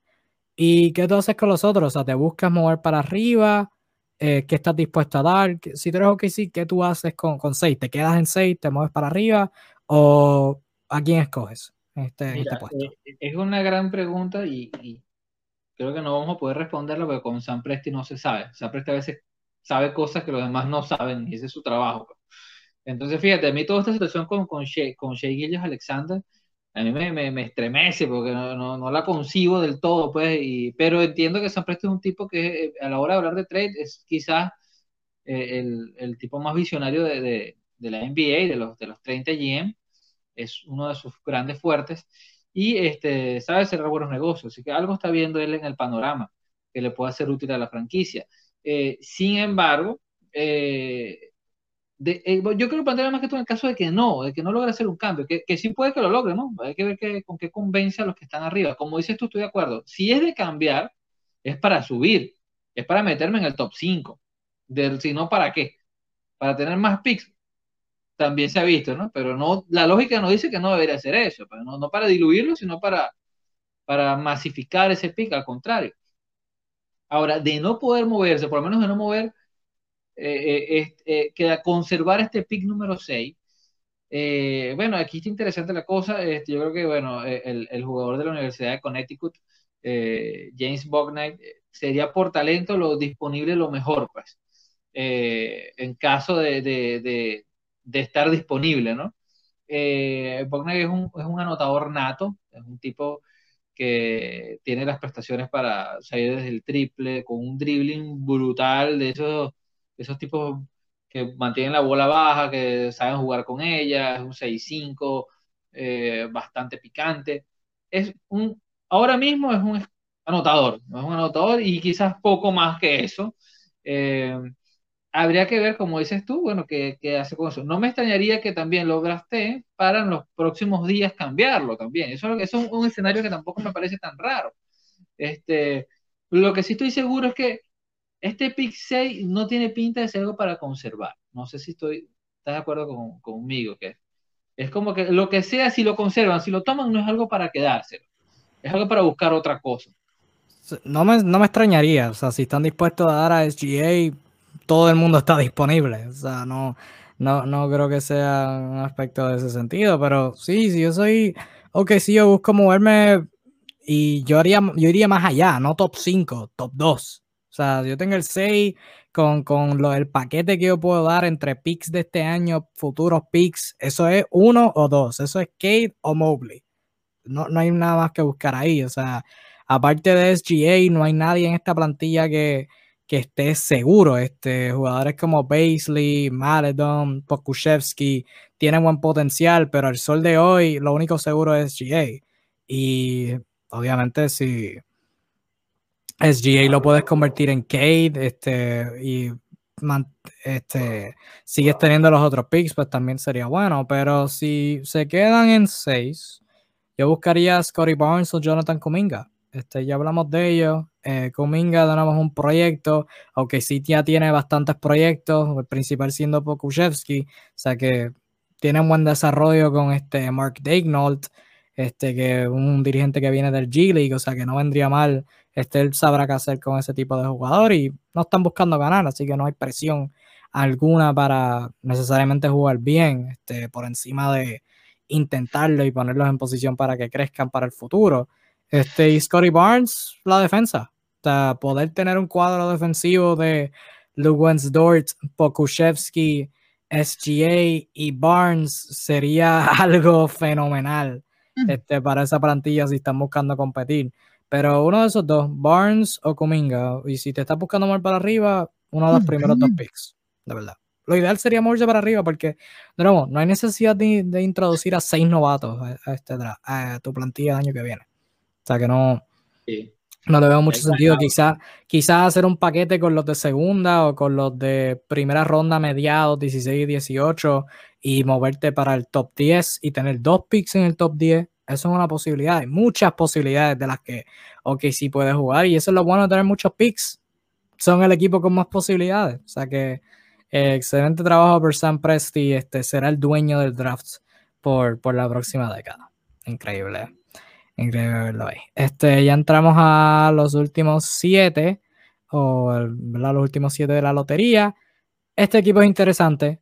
Son los Golden State Warriors. De hecho, vamos, tienen dos picks. O sea que vamos a aprovechar hablando de sus dos picks. En este top 10, Orlando también tiene un segundo pick. Este viene después de Golden State. Pero hablemos de Golden State primero. Golden State tiene dos picks en la lotería. Tienen el número 7 y el número 14. El 14 es su pick. El 7 es de Minnesota, que si se quedaba en el top 3 iba a Minnesota. Se salió del top 3 por un montón. Así que es de los Warriors. Golden State tiene dos picks de lotería, dos posibilidades de draftear a novatos, pero si todo sale bien, Golden State el año que viene va a buscar competir por un anillo. Tienen a Steph, tienen a Stephen Curry, tienen a Clay que vuelve saludable, tienen a Draymond, tienen a Wiggins, este, la agencia libre de Kelly Oubre, eh, lo que sea que pase con James Wiseman. Es una buena oportunidad para escoger buenos jugadores, pero Golden State no es un equipo que necesita jugadores jóvenes necesariamente. Y la situación es un interesante porque el primer instinto me dice, ok, pues vamos a traspasarlo. Pero si tú eres Golden State y tú estás buscando competir, no hay un jugador veterano, por lo menos yo migrando el mercado. Tú, ¿verdad? Me puedes corregir con tu opinión si, si piensas diferente. Pero yo mirando el mercado, no hay algo que compense por dar el séptimo pick que sea ayuda inmediata. O sea, lo más que hay es Bradley Beal, pero Bradley Beal al sol de hoy no está en conversaciones de traspaso. Bradley Beal no ha pedido un traspaso, o sea que Bradley Beal no será traspasado. Damian Lillard mucho menos. O sea que ¿qué tú vas a hacer con este 7 picks si estás buscando un veterano? ¿Lo vas a cambiar por Terence Ross o algo así? O sea, no, no hace sentido dar un, pick tan alto por un jugador veterano que sea un séptimo, octavo hombre. Eh, o sea que nada de esta situación hace sentido. Si tú eres Golden State, ¿qué tú haces con, con estos picks? Con el número 7, con el número 14. Ahí yo sí difiero, yo sí difiero contigo en cuanto, yo creo que, que Golden State no está tan mal como muchos pueden creer, ¿no? Golden State tiene unas condiciones actuales para el próximo año que son bien, vamos a decir, este, llaman a la esperanza, bien esperanzadoras. Eh, viene el gran lesionado que es Clay Thompson, bueno, hay que ver a qué nivel viene, obviamente, ¿no? Pero este, James Wiseman, eh, James Wiseman eh, entra en su segundo año, debería mejorar cosas por allí. Kelly Oubre Jr., la segunda mitad fue mucho mejor que la primera. Si se queda en el equipo, si se queda, que también eso podemos ponerlo en asterisco, puede ser un factor este, más, más cómodo de trabajar este año dando ese panorama, yo creo que sí, sí pueden vender ese pick 7. Quizás no conseguir eh, un gran jugador, a menos que ese pick 7 vaya con el mismo señor, este, eh, se me fue, eh, ojitos claros, el, alero, lo acabo de decir, por Dios. Ubre, Corrígeme. Con Kelly Ubre, si se va con Kelly Ubre, hubiesen conseguido algo más que decente. Pero de no ser así, ¿qué necesita realmente Golden State? Necesita primeros jugadores que vengan de la banca con puntos reales, con, con, impacto en la cancha. No tienen, no tienen nada, no tienen nada más allá del starting five cuando está usando el starting five.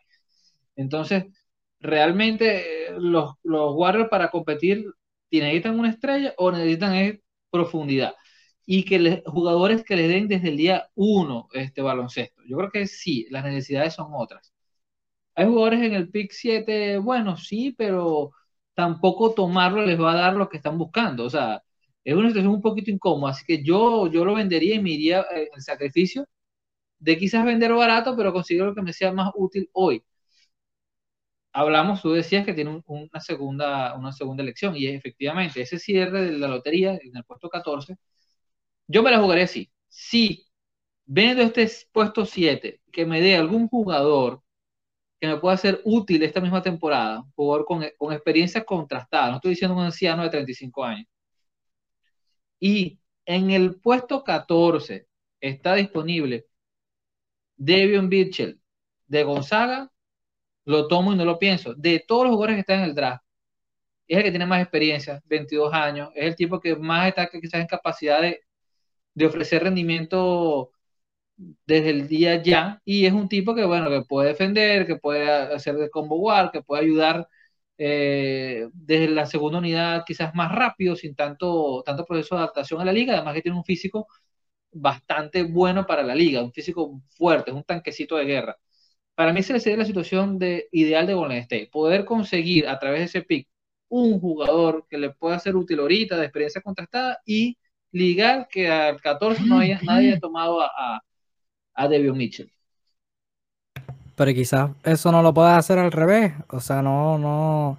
¿Tú no, crees que la misma ayuda veterana pueda llegar con el pick 14? Y con el 7 mm. coger a Davion Mitchell, porque yo creo que Mitchell no va a durar hasta el, hasta el pick 14. es este, probable. O sea, lo mencionaste, es veterano en términos, ¿verdad? En comparación con, con, el resto de los jugadores de este draft. Este, tiene buen manejo, es un excelente defensor, es, es un buen creador en ofensiva, este, es un buen hustler, o sea, da, da el 100% en todas las jugadas. O sea, que es demasiado de bueno y yo creo que no dura hasta el pick 14. O sea, que yo creo, siguiendo tu teoría, tú puedes hacerlo. Ajá. Ha ido cayendo. Habrá que ver si se mantiene la tendencia y ellos aprovechan. Puede, como dices tú, que no. Sí, yo, yo si fuera Golden State, yo si vendo un pick es el 14. Yo creo que si vas a conseguir ayuda veterana, no, no es Bradley Beal. O sea que yo creo que puedes conseguirlo con el pick 14 y el pick 7 entonces usarlo en alguien como Davian Mitchell o alguien como Franz Wagner, que es hermano de, de el otro Wagner que está en está ahora en Orlando, si mal no recuerdo, estaba en Washington. Moritz. Eh, de Moritz Wagner, que está ahora dominando con este, con Alemania en la selección. Este, eh, su hermano Franz, este, muchos dicen que es mejor que, que Moritz, de hecho. Este, mide 6'9, es versátil, defiende, es un buen tirador, este, es un buen playmaker, es inteligente. O sea que es súper versátil, muchísimo más versátil que su hermano. Y Golden State necesita ayuda en términos de, jugadores grandes. Es la cosa. O sea, Golden State necesita ayuda inmediata. Y Davian Mitchell es bueno, pero Golden State tiene un montón de armadores. Este, entre Curry, entre Clay, entre Nico Mannion, entre Jordan Poole. demasiados armadores. O sea que yo creo que Mitchell sería el tercer mejor de todos esos, pero si puedes coger un, un alero como Wagner, pues aprovecha y cógelo. Pero uno de esos dos picks se tienen, se tienen que ir. Este, idealmente yo creo que los dos se van, si puedes conseguir a alguien así de bueno como veterano, porque esto de incluir a jugadores jóvenes en un, núcleo que está buscando competir por un anillo, no lo veo ideal, no lo veo factible. Eh, si Golden State se queda con ambos picks y los usan, estaría súper, yo estaría bien sorprendido. Yo estaría bien sorprendido que al menos uno no lo vendan, realmente, si no vengan esto. Obviamente si una estrella se convierte disponible, los cambias de inmediato, pero si acaso David Mitchell, Wagner, este, Corey Kispert, tirador de Gonzaga, era otro que se mencionaba.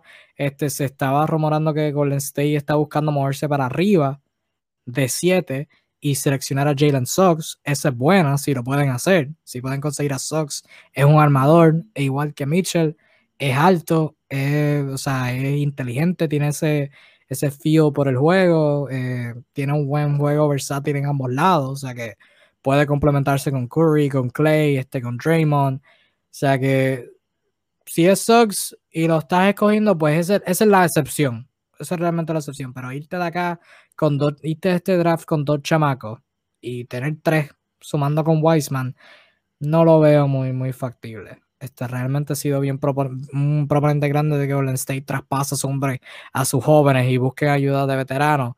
Si salen de este, de este draft usando sus dos picks, no lo veo tan inteligente. Siguiendo ahora, ya estamos finalizando con la lotería. El pick número 8 lo tiene Orlando. Este es bastante sencillo. Orlando sería su segundo pick. También tienen el número, el número este 5. Este, este pique de los Bulls, que fue de parte del traspaso de Nikola Vucevic, se quedó con Orlando. Tendrían la oportunidad de coger a dos jugadores en el top 10. Este, la primera tú dijiste Scotty Barnes. Eh, con el segundo pique en el top 10, ¿quién, quién crees que Orlando debería sumar este, a su núcleo? Ahora sí te digo, si está disponible, ni lo pienso, Kuminga. Si está disponible, ni, ni, para ver para los lados. Eh, en una segunda instancia, eh, el prospecto Moses Moody me parece quizás interesante de cara a lo que ellos, ellos buscan, pero sí, ahí, ahí estoy contigo. Tim Kuminga es un jugador, pues ya lo dijimos minutos atrás, que puede ser todo nada, o sea, puede ser un Tom Maker de la vida o puede ser el nuevo Giannis Antetokounmpo, no sabemos, o sea, cualquier cosa que yo diga es posible. Eh, así que bueno, eh, esas son mis opciones, que yo, yo tendría Kuminga ya con su primer pick. Este, si yo fuera Orlando, me pongo loco y cojo otro proyecto. Y, antes de mencionarlo, este, debo recalcar, esto es un draft loco en el sentido de que hay jugadores como este que voy a mencionar ahora, que mucha gente dice, este jugador debería ir a la lotería, o gente que dice, este jugador se va por los picks 20. O sea, que hay, hay par de jugadores que, que tienen esa pinta. Este, Trey Mann, Keon Johnson, Jaden Springer, son solo tres de ellos. El cuarto de ellos es uno que yo pondría Orlando a escoger ahora y sería Jalen Johnson. Jalen Johnson, alero de Duke, este, no jugó tanto, pues él fue un jugador que se salió a mitad de temporada, a final de temporada, algo así. Eh, se salió por esto de estar en la pandemia y escogió concentrarse en el draft. Eso vino con un montón de críticas. Pero en los juegos que participó, este, fue bastante promedio, 11 puntos, 2 asistencias. Es un alero 6-7. Eh, tiene un buen cuerpo, tiene un buen wingspan, es versátil en ambos lados. Este, puede rebotear, es un buen playmaker. Eh, tiene buenas penetraciones, puede tirar, tiró 44%, eh, no tantos intentos, pero tiene el potencial de ser un buen tirador. O sea, es otro proyecto y el potencial que tiene de nuevo. Un jugador que algunos piensan que debe irse en los 20, otras personas que piensan que debe irse en la lotería. Eh, yo soy de las que piensa que si tú eres alguien como Orlando o, o KC, o sea, un equipo joven que no tiene nada que perder y te estás dejando llevar por potencial, cógelo. Este, ya lo tengo cogiendo dos. Este, em, los tengo cogiendo dos proyectos a largo plazo, o sea que uno, uno tiene que darse. Imposible que los dos fallen, o sea que este, Kuminga es buena opción. Este, si Kuminga no está y quieres cogerte un proyecto quieres cogerte los dos jugadores que tienen un potencial bien grande, quizás aparte de Cade, Mobley Green, los dos potenciales más grandes de este draft, este, llévate a Jalen, Johnson. Ese sería mi, mi, segundo pick de Orlando. Pero tienen buenas opciones, no salían mal. Los, los dos, armadores que yo mencioné, Keon Johnson y Trey Mann, también no serían malas. Este, sumarle a ese, a ese backcourt joven que tienen los Magic. Este, ya estamos terminando. Número 9 serían los Sacramento Kings. Sacramento es un equipo que el año pasado salieron de maravilla con el pick 15. Salieron con Tyrese Halliburton que nadie lo veía venir. Nosotros hablamos del draft el año pasado. No lo veíamos venir. lo mismo. no lo veíamos venir, así que se tuvieron la suerte. Tendrán la misma suerte este año. Esperemos a ver, este, asumiendo que todo corra normal, cosa que no va a pasar. Pero aquí en el mundo de fantasía, tienen el pick 9. Aquí en Sacramento debería sumar. Fíjate, yo tenía, tú lo mencionaste ya, tenía a Franz Wagner como, como principal opción por todo lo que mencionamos. Un primero porque es un perfil que no tienen, o sea, realmente no hay nadie, nadie en la plantilla que te dé ese tipo de, prestaciones hoy en día en, en, Sacramento, pues. Lo más cercano es un, un, Bieliza que ya está de salida, así que es perfecto la, la, la opción, el fit que puede tener el, alemán, el austríaco alemán en, en, en esta plantilla creo yo que si está disponible deberían ir, ir a por él eh, sin, sin, lugar a duda. Pues. Incluso me hace ojitos el australiano este, eh, Josh Giddy, pero principalmente Fagner sería mi, mi, opción número uno. Sí, Wagner es buena, es una de mis opciones. Con Sacramento de es donde se pone medio loco. Tengo como tres opciones para cada equipo que viene ahora. Este, Wagner sería una jugador que tú mencionaste ahorita, James Booknight, sería otra, porque es un anotador. Este, puede ir en ese backcourt que ya el rol de anotador y tirador lo tiene Body Hill, pero no se sabe qué pueda pasar con Body Hill. Están un montón de rumores de cambio. Así que Halliburton, Fox, Booknight no sería algo malo. La otra opción para mí sería otro hombre grande, Alperin Sangoon. Lo mencionaste ahorita por chiste, pero Sangoon sería bueno en Sacramento porque los Kings ya mismo se quedan sin centro. O sea, no, no tienen casi centro. Los únicos dos, o sea, los dos mejores son Rishon Holmes, que es agente libre, que va a comandar mucha atención de otros equipos. El hecho de que se quede en Sacramento es un poquito dudoso. Y Marvin Bagley, que no está saludable y no veo a Sacramento reteniéndolo. Fuera de eso, Hassan Whiteside también es agente libre. O sea, no hay nadie de hombre grande, no tienen a nadie. No tienen a nadie en ese plantillo. O sea que Wagner sería ideal, pero preferiblemente Sengun. Este Sengun está recibiendo mucha atención por el hecho de que ganó MVP de la Liga de Turquía con apenas 19 años. O sea, tiene un talento ofensivo fenomenal en el poste, en, el, en, la pintura. Fuera de eso, es un poquito retante y en defensa también, pero Sacramento tiene que tiene que añadir hombres grandes. El chamaco Sengun tiene potencial para ser muy bueno. Eh, como, como con todos los jugadores, o sea, tienen debilidades, pero no es algo que, que la madurez no pueda arreglar. O sea que yo, Sacramento, me iría con, con Sengun. Me gusta, me gusta, me gusta tu criterio. Redondeando el, redondeando el top 10, ya nos quedan cuatro equipitos. El número 10 pick lo tienen los Memphis Grizzlies. Eh, los Grizzlies hicieron un traspaso por este pick, quizás ahora podemos hablar un poquito de este traspaso. Eh, los Grizzlies adquirieron este pick de parte de los Orleans Pelicans este, mandaron Jonas Valanciunas, su pick número 17 y el pick número 51 a los Pelicans a cambio de Steven Adams, Eric Bledsoe, el pick 10, el 40 y un pick de primera ronda del 2022 que es de los Lakers a los Grizzlies. Em, eh, opinión sobre ese traspaso que, realizaron los Grizzlies. Este, dieron a Valanciunas que tiene un buen argumento para si sido su mejor jugador esta pasada temporada y se movieron siete espacios adelante, adquirieron a dos contratos altos en Bledsoe y Adams y ahora están en posición para adquirir un talento top 10. Este, primero, opinión sobre ese traspaso y dos, que a raíz de ese traspaso, ¿a quién Memphis suma con, con esto? Evidentemente, si se movieron siete picks para el frente es porque tienen alguien en mente. O sea, no, tú no haces eso sin tener a nadie en mente. Si tú eres Memphis, ¿a quién tú tienes en mente?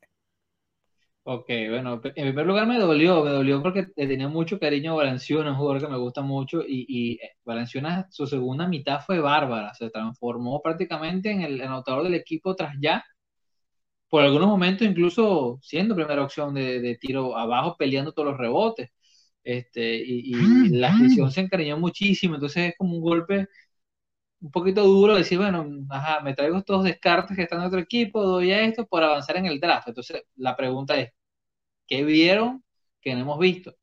Y yo te voy a dar la respuesta. Yo creo que ellos están jugando en grande, quieren, quieren lanzarse un, un, un riesgo total y me parece que van por el australiano, que me gusta mucho, es un talento probado de la, de la NBA, de, del equipo Adelaida en, en la liga australiana hay muchos rumores de eso. He visto, yo no voy a mentirles aquí, no he visto partidos de la Liga he visto algunos videos y algunos reportes, y sí es un tipo que, que llama la atención porque es un, es un base 6-8, ¿no? con, con posibilidad de que crezca a los 6-9, y eh, te da una opción así como esa sensación tipo, este tipo puede ser un Ben Simmons en, en, el tema de point forward, no, no por habilidades eh, físicas, pero tiene un poquito de criterio, tiene un, tiro muy educado y un IQ muy alto. Ellos ya cuando quisieron tomar a, a, otros jugadores en el pasado, el factor IQ ha sido como muy relevante en las últimas decisiones de los dos años de, de Memphis. O sea, el, corte de jugadores pequeños, y es una de las razones del éxito de Memphis, eh, es jugadores que puedan entenderse muy bien con la táctica de Taylor Jenkins, que hoy día es para mí el entrenador más subvalorado de toda la liga tipo joven de 36 años que está haciendo grandes cosas con una plantilla aún tan joven como él. Y yo, y estoy asumiendo esto con todo riesgo, lo que voy a decir, yo creo que es el jugador que tienen en mente, porque avanzaron, es arriesgarse a este punto. Obviamente no para quitar la pelota ya, ni mucho menos, pero sino para tener un, eh, otra opción a la hora de, dirigir y si no, tirarlo como un, un, un tirador eh, nato. Así que yo me la juego con eso, este, mi amigo Kevin. Sí, yo creo que yo creo que sería lo ideal usar el, la selección para escoger a Josh Giddy. De hecho, esos son los rumores que han salido, que Memphis se movió para arriba para escoger a Giddy. Es un playmaker alto, como tú lo mencionaste, point forward, 6'8". Jugó una liga profesional Australia, para lo que vale, la misma liga que jugó la Melo Ball. Y Giddy no, no dominó al nivel de la Melo Ball, eh, pero tuvo eh, jugó un buen baloncesto, tuvo algunos triple dobles allá en, la Liga de Australia, o sea que es sólido tirador, es sólido este, eh, creador de, su propia ofensiva, pero es más bien conocido por su habilidad de ser un playmaker. Y yo creo que Memphis se caja perfecto porque, como tú me mencionaste, no le va a quitar la bola ya, pero sí puede crear a base de la atención que recibe ya. El problema que tuvo Memphis la temporada pasada y se vio un montón, especialmente en, los, en la postemporada, en la primera ronda contra Utah, era que aparte de ya y en distintos puntos de la temporada regular también, aparte de ya, ¿quién crea ofensiva? Este, tenías a Valanciunas en el poste, pero aparte de eso, nadie puede crear separación. Y aunque Giddy, como mencioné hace un ratito, no tiene la habilidad de crear su propio espacio, no tiene el potencial de, de crear su propia ofensiva, sí puede atacar en un pick and roll sí puede hacer jugadas para sus compañeros, pases que Morant no puede hacer. Eh, tiene la altura que para mirar por encima de todo el mundo y hacer esos pases. Y es alguien que, como tú bien mencionaste, puede tirar, este, puede hacer eso. No hay muchos tiradores en Memphis, por más bien que, haya, que hayan drafteado, es algo que, que, que, está escaso allá, que ha estado en, en sus mejores momentos todo el tiempo.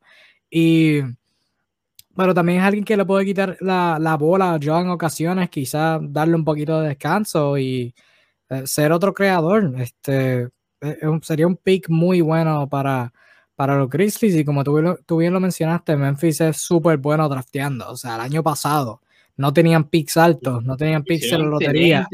Y escogieron a Desmond Bain y a Xavier Tillman, que no jugaron tanto, pero Este, Tillman, súper bueno cuando tuvo minutos, y Desmond Bain, uno de los mejores tiradores novatos eh, de la clase pasada. O sea que eh, Giddy sería mala selección.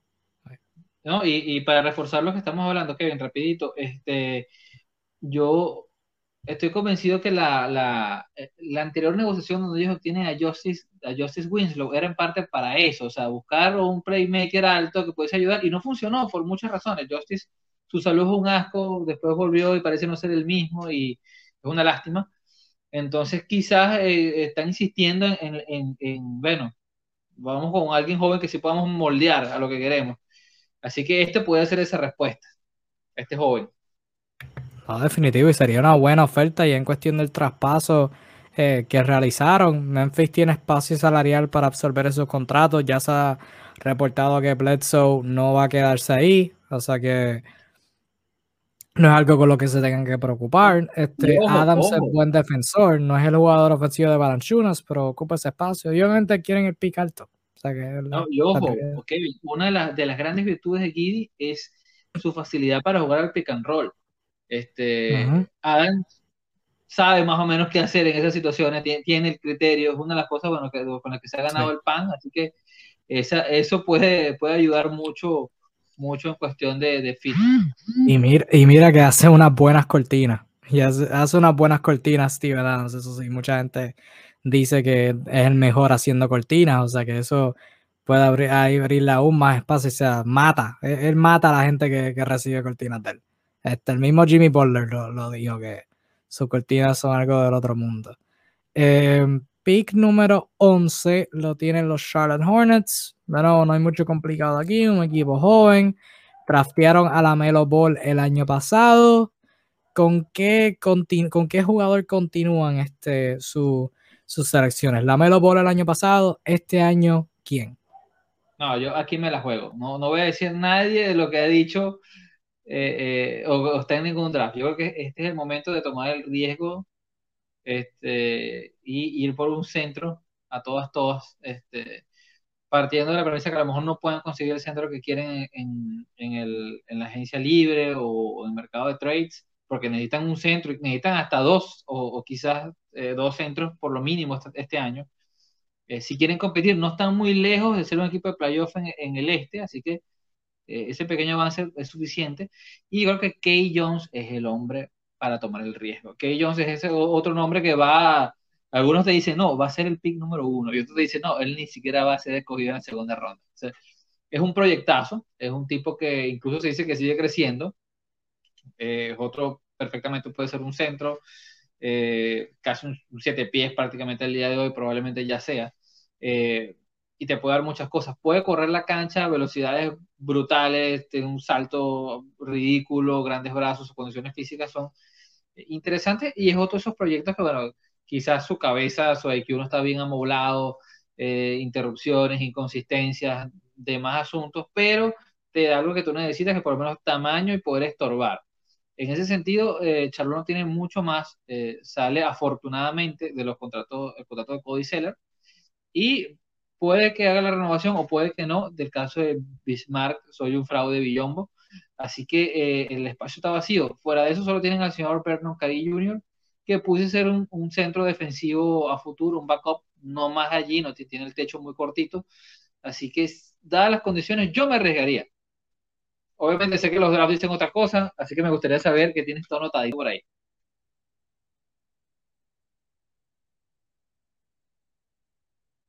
Otro jugador, como tú mencionaste, alguna gente dice top 20, otra gente dice lotería.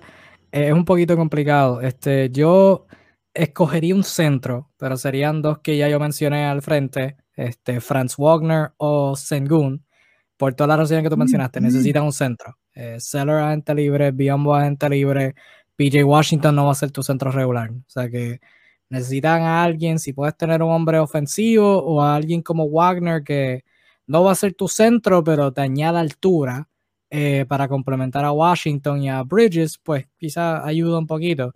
Este, si no puedes conseguir a uno de esos dos, Kai Jones es una buena opción. Yo optaría por tener un tirador extra. Eh, Charlotte a veces ofensiva eh, se volvía un poquito inconsistente. Yo, yo conseguiría esa ayuda ofensiva y la conseguiría de la mano de Corey Kispert. lo mencionó ahorita, creo hablando de Golden State, tirador de Gonzaga, 6'6, eh, versátil en defensa, eh, con la altura nada más. Este es veterano en el sentido de que tiene 22 años, jugó los 4 años en Gonzaga. Gonzaga que es un, ¿verdad? Un, este, un buen programa. Jalen Suggs, lo mencionamos ahorita, él es de Gonzaga. Eh, así que en términos del IQ, el ser buen jugador versátil, los dos lo tienen en común y, ¿verdad? el hecho de que vengan de Gonzaga no es coincidencia. Y Kispert es de los mejores tiradores, si no el mejor tirador en esta clase. 44% eh, de la temporada pasada este, en Gonzaga, puede crear su propio tiro, puede salir de cortina, catch and shoot, este, tú lo nombras, lo puede hacer. O sea que si yo soy Charlotte, un centro es bueno, pero yo creo que lo que puedes conseguir con Kispert siendo un tirador, creo que no, no puedes fallarlo. Creo que no puedes fallarlo ahí, aunque ninguno sería mala. Realmente necesitan de todo. Aparte de la Melo y Gordon Hayward y Rozier, no tienen mucho así que sea asegurado que vaya a ser bueno. No, me, me gusta tu pick. Kisper es, es, un jugador experimentado, un tipo prácticamente hizo, prácticamente hizo el ciclo universitario ya, tiene 22 años y muchos lo comparan con, con Joe Harris y tienen razón. En ofensiva, eh, sí, hay semejanzas bastante obvias, más allá de que, no, señores, no todos los blanquitos tienen que ser tiradores. Es solo una similitud. Este, pero sí, es, como, como dicen en España, raza blanca tirador. Y el tipo eh, las emboca desde todos lados, pues. Es agresivo, sale tras cortinas, se mueve, muy parecido a Joe Harris, eso que siempre está rotando, gravitando. Eh, también el estilo Kyle Korver. No son tan rápidos, pero saben hacer los sprints cortos bien. Y eso es muy relevante cuando tú eres un tirador que sale tras cortinas. Ahora bien, ¿qué si no tiene eh, el señor Kisper? No defiende ni a su mamá cuando la gritan en la calle. El tipo de allí está, pero cortito, pero mal. Y me queda la duda, porque el caso de Joe Harris, que es la similitud que todo el mundo hace, es que Joe Harris no es que sea un defensor, pero el tipo te sube a la cancha y va y persigue a los demás y estorba, y estorba bien. Eh, es un tipo muy, muy aplicado eh, en lo que le pide el técnico a la hora para no ser un estorbo, porque sabemos que son la clase de jugadores que atléticamente están en desventaja. Eh, y no voy a hablar del tema racial, pero sí, es una realidad. No están en capacidad de competir de tú a tú en el esfuerzo físico con otros por un tema genético. Así que en el caso de Kisper estamos en ese lado negativo del atleticismo. No sé que, cómo, cuál puede ser el aporte del otro lado de la cancha. Hoy día, sencillamente es eso, el mejor tirador de los ciento y pico que se presentan, no hay otro que tenga la capacidad de ejecución y la madurez en el lado ofensivo que tenga Corey Kisper. Sí, yo creo que esa ayuda ofensiva les vendría bien y en términos de la defensa yo creo que ya con, los defensores que tienen de Bridges y este Washington y Jalen McDaniels, Vernon Carey, tú lo mencionaste, eh, yo creo que pueden, pueden corregir uno de esos errores. Ahora, ayudaría un montón que, los defensores del perímetro no dejaran que su hombre penetrara todo el tiempo, eh, los Utah Jazz. Eh, pero Kai Jones, este, Kispert, Senkun, Wagner son buenas opciones. Tienen, tienen, los Hornets tienen opciones. Eh, que no fallen. Porque que, el único, que la única buena opción que tengan en los últimos cinco años que no sea la Melo. Porque históricamente Charlotte no es el mejor equipo drafteando tampoco. Eh, la Melo es, lo mejor y era un pick obvio. O sea, si no escogían a la Melo era como que, que ustedes hacen. Pero hay que ver qué hace Charlotte. Eh, los últimos dos equipos en la lotería, bueno, el último es Golden State, pero ya hablamos de ellos con, con sus dos picks. el equipo con la selección número 12 es tu equipo, es el equipo de Al Suru, son los San Antonio Spurs que cuentan con el pick 12.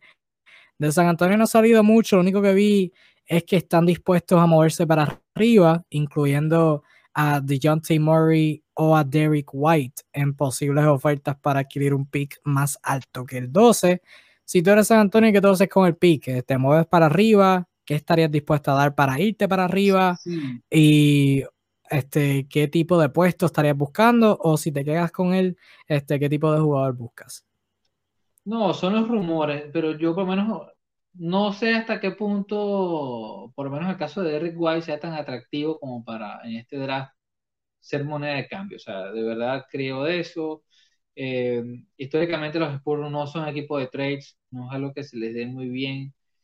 Eh, la última vez que recuerdo un, trade de, de, draft le salió excelente, que fue el de, el de Kawhi, mítico, mítico trade donde dieron a George Hill y obtuvieron ese puesto pick 15, 11, no recuerdo, excelente de los Pacers. Eh, pero fuera de eso, no es un equipo habitual que haga eso. Yo lo dudo, de verdad lo dudo, lo dudo muchísimo. Eh, ahora mismo me gustaba para los, para los sports a, a Sengun porque es, el típico jugador que le encanta la gerencia, pues. Un jugador europeo, desarrollable. Hoy día, hoy día, eh, los Spurs tienen un montón de talento joven, un montón de talento joven que está en un punto medio que tú no sabes si va a evolucionar o se va a quedar allí, pero hay jugadores muy interesantes en la plantilla.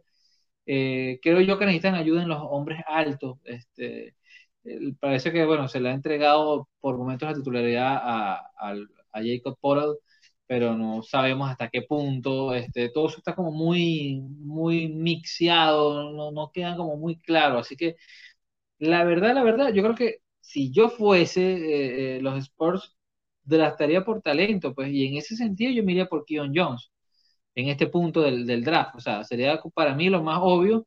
Sumo otro escoltalero más, que ya tengo varios, pero tengo talento, sí, estoy de cara hacia el cambio. Derrick White tiene que ser un hombre que, un hombre que probablemente salga, no ahorita quizás, pero puede que más adelante. Y de hecho, aportando tu punto, Derrick White viene de una lesión, él, si mal no recuerdo. O sea que no, aún así el potencial no se ve tan bien.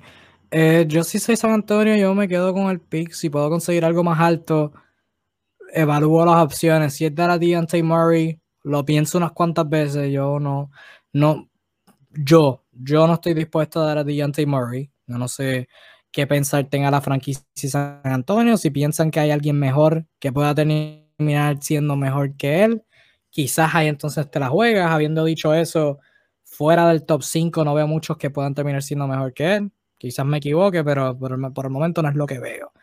Eh, yo San Antonio me quedo con el pick. Y con el pick 12 me tiro el proyecto. Mencionaste un jugador europeo. Te tengo un jugador europeo. San Antonio está, yendo para la reconstrucción. Rudy Gay se va a ir. Se fue la Marcus Aldridge esta temporada. Se va a ir de Mar DeRozan. Patty Mills se va a quedar por, por quedarse, pero, pero no tiene un rol a largo plazo. Van a necesitar a, algún jugador con potencial perimetral ofensivo. Lonnie Walker es bueno, este, Keldon Johnson es bueno, Deontay Murray es bueno, pero de nuevo, vamos a, jugar, a jugárnoslas con un proyecto. Así que yo, San Antonio, podría buscar coger otro jugador que está dividido Gente piensa que, debe irse en la lotería top 5, otra gente piensa que, debe irse lejos de la, de la primera ronda. Eh, pero yo, yo me la jugaría. Si yo soy los Spurs, yo me la jugaría con Usman Garuba, que viene de Europa, viene de, la, de Real Madrid, de una liga profesional. Y él, él, lo mismo que Kuminga, pero peor.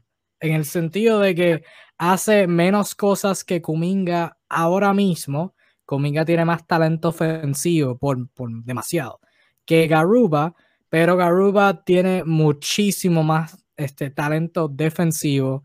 Mide 6'8, su wingspan es bueno, eh, siempre está atento, siempre está dándolo todo en ese lado de la cancha.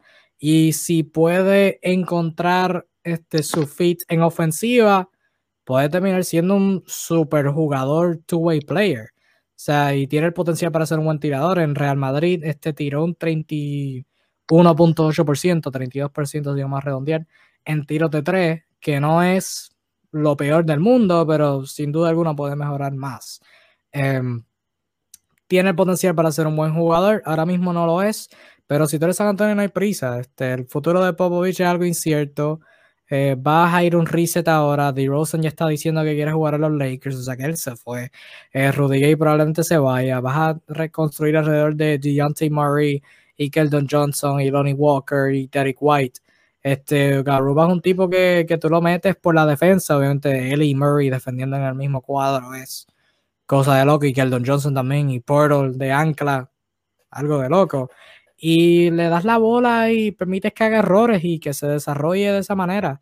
Eh, no, no hay prisa en San Antonio, así que yo me la jugaría con, eh, con Garuba. Yo creo que los hombres grandes es una situación este, algo interesante. Aparte de Porto, no hay nadie que, que puedas confiar en el pero me la jugaría con el hecho del potencial. Yo creo que Garuba, en términos de potencial de este draft, eh, en el mejor de los casos, tiene un potencial top 10. Es cuestión de si se desarrolla ese top 10 potencial, pero yo me la jugaría si yo soy los Spurs. Buena, buena esa.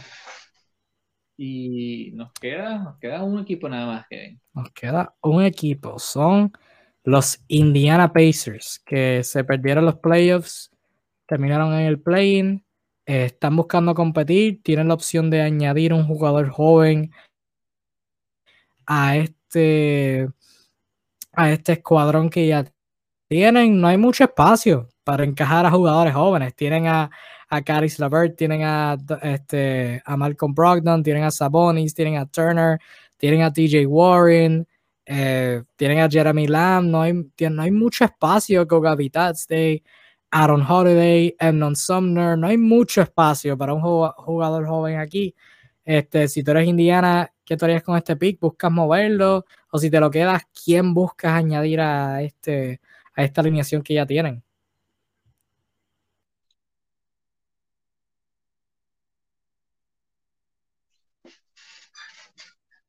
Se despreció tu imagen, Kevin. No sé si me estás escuchando. Sí, yo te escucho.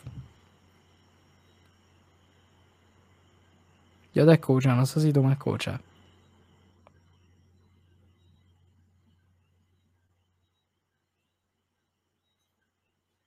Sur, ¿está por ahí? Al sur se mamó, yo creo. Em, la situación de Indiana sumamente interesante cada vez que, pasa algo de alguien teniendo problemas con internet, siempre digo algo bien interesante. Siempre lo digo. Así que ya, ya saben, probablemente ya lo habían leído.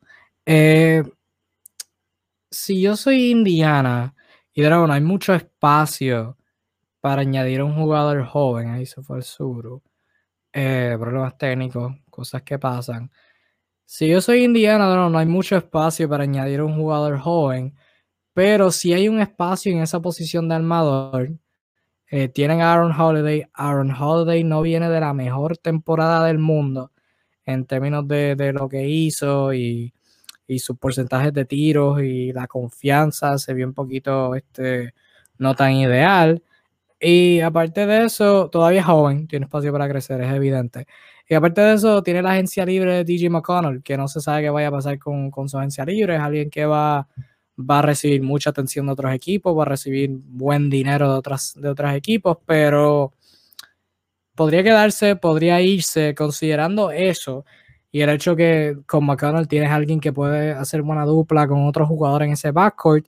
Si yo soy Indiana, yo busco añadir un armador. Este, tengo dos en mente, son Keon Johnson de Tennessee y Treyman de Florida. Este, dos armadores, ¿verdad? Pequeños, este, traen intensidad, tienen buenos tiros de afuera, este, saben jugar en ofensiva, en defensa son sólidos. Este, esos son los dos que yo buscaría añadir. Este, Keon Johnson o Treyman, o si ninguno de ellos está disponible, porque de nuevo existe el potencial de que, de que ambos se vayan alto. Es un draft ¿verdad? un poquito extraño en el sentido de que esos dos jugadores pueden este, no, hay, no hay consensos en términos de dónde esos jugadores puedan caer. Eh, James Booknight sería otra opción. Eh, siendo un anotador, siendo un tirador, puede venir desde la segunda unidad y crecer con, con Sumner, con Aaron Holiday, con Vitats Day, eh, con este es otro jugador que tienen, o Shea Brissett, o sea, tienen buen potencial ahí, es un buen pick para Indiana que al mismo tiempo que dije, me voy a contradecir un poquito el punto que hice, aunque no, no tiene mucho espacio para añadir otro jugador, sí eh, tienen espacio en el sentido de que el jugador que añadan va a tener una buena situación en donde va a estar alrededor de jugadores de rotación buenos y puede contribuir a ganar en un equipo que busca estar en los playoffs.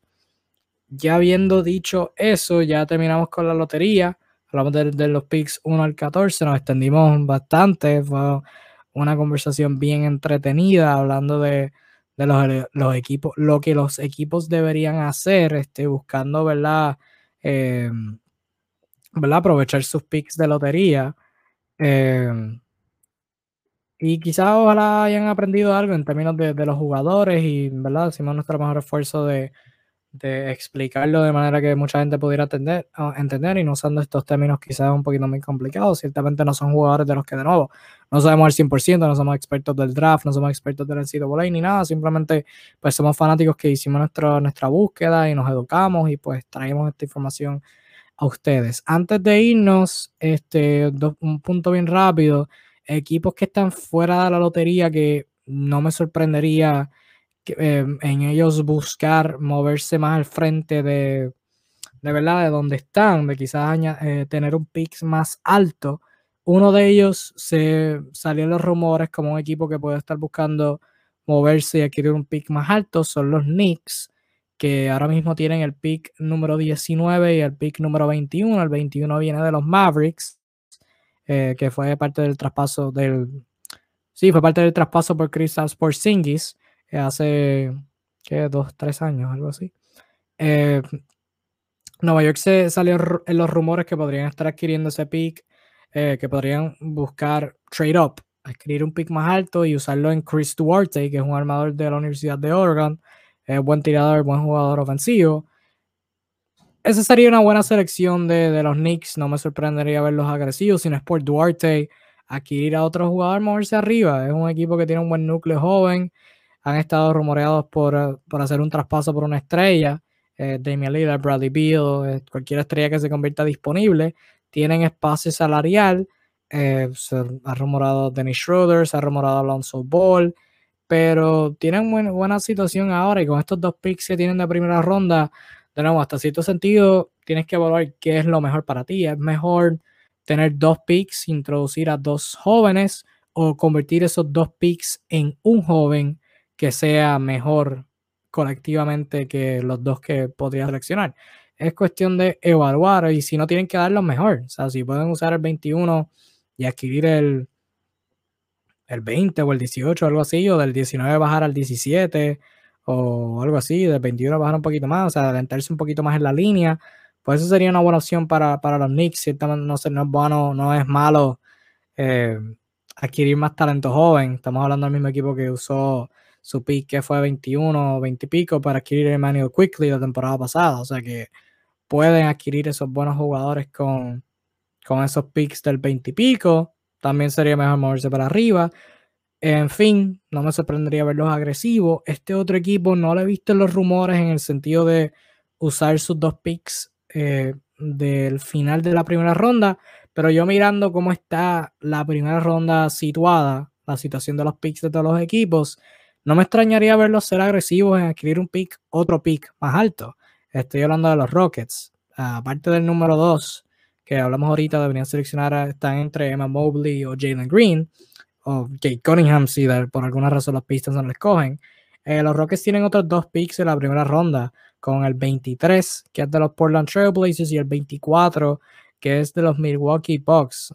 Similar situación a los Knicks, no me extrañaría verlos juntar esos dos picks, ponerlos en un paquete y adquirir otro pick más alto. Entonces estaríamos hablando de que ellos tienen el pick número 2 y el 17, y el 20, y el 19, y el 15. O sea que no, es lo ideal, porque de nuevo, estamos hablando de quizás sales con el número 2 pick y sales con tres novatos en total, o sales con dos, pero ese segundo vendría siendo un pick alto, que es una combinación del 23 y el 24. O sea que es cuestión de evaluar opciones y tener los Rockets, aunque ciertamente tener dos picks back to back no es nada malo, hace lo que tú quieras.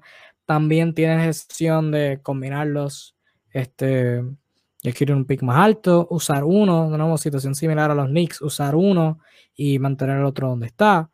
Son situaciones que tienen que evaluar, pueden moverse para atrás, hay muchas opciones que, los Rockets pueden realizar. son dos equipos que yo creo que pueden terminar siendo agresivos para adquirir un pick más alto. Los Knicks, que están en 19, y los Rockets, que aparte del número 2 tienen 23 y 24 picks back to back al final de la primera ronda. Habiendo dicho todo eso, ya llevamos en vivo una hora y 45.